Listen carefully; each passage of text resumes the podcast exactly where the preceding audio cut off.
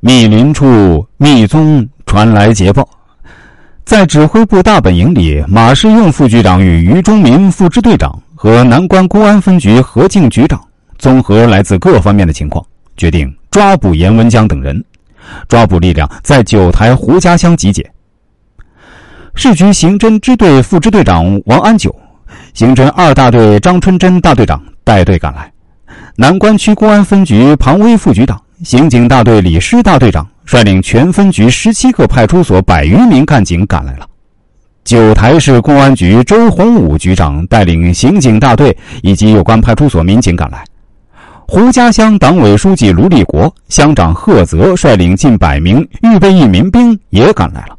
一场合成兵种、联合作战的人民战争打响了。九月四日。对五名犯罪嫌疑人及省内外的多个可能落脚点实施了全面监控。闻讯赶来的九台市刑警部署了对两乡交通要道的设卡堵截。吉林市刑警支队负责通往吉林市的要道设卡堵截。长春、吉林两市的刑侦部门还调来数十只警犬协助抓捕。九台市政府还调集一个支队的武警官兵待命，随时准备投入战斗。当地政府召开紧急的胡家乡卡莽乡村屯会长会议，布置村干部广泛发动村民，发现赵海瑞等嫌疑人要立即报告。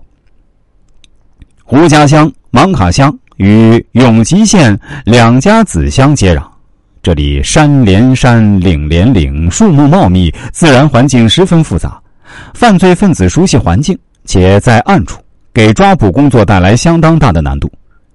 九月四日，指挥部接到村民报告，童文江的小姨子和文刚的二嫂刚才慌慌张张从山上下来。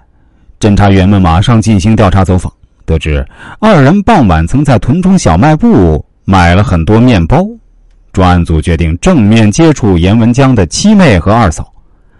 经过耐心的开导，二人终于承认曾上山为严文江送过衣服和食品。现在严可能还在山上，由市局刑警支队、南关分局、九台市局和当地派出所民警、治保干部组成的搜捕队伍，在指挥部的统一指挥下，开始了搜山大行动。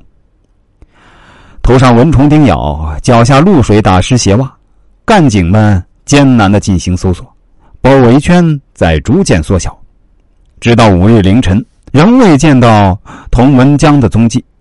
搜山队伍克服秋夜的寒冷，忍着饥饿、困倦带来的困难，行走了几十公里。他们心中想着人民的利益，想着抓捕犯罪分子、为民除害，把一切困难都抛到九霄云外。被搜山队伍逼得东躲西藏的童文江，感到山里再也藏不住，便悄悄翻越山岭，逃往九台市奇塔木乡，在路边。